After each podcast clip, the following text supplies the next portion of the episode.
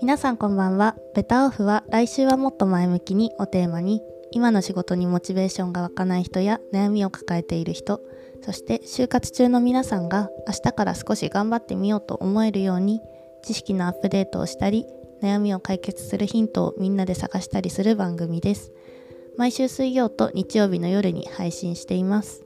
最近就職活動を終えて新卒で IT 企業に就職したキャスト太郎と有利の3人と人事のプロフェッショナルの伊藤さんの合計4人でお送りしていきます。伊藤です。人事の経験を通して数千人の学生とコミュニケーションをとって数万人の ES を読んできた経験があります。この経験を生かして皆様のためになるようなアドバイスができればいいなと思っています。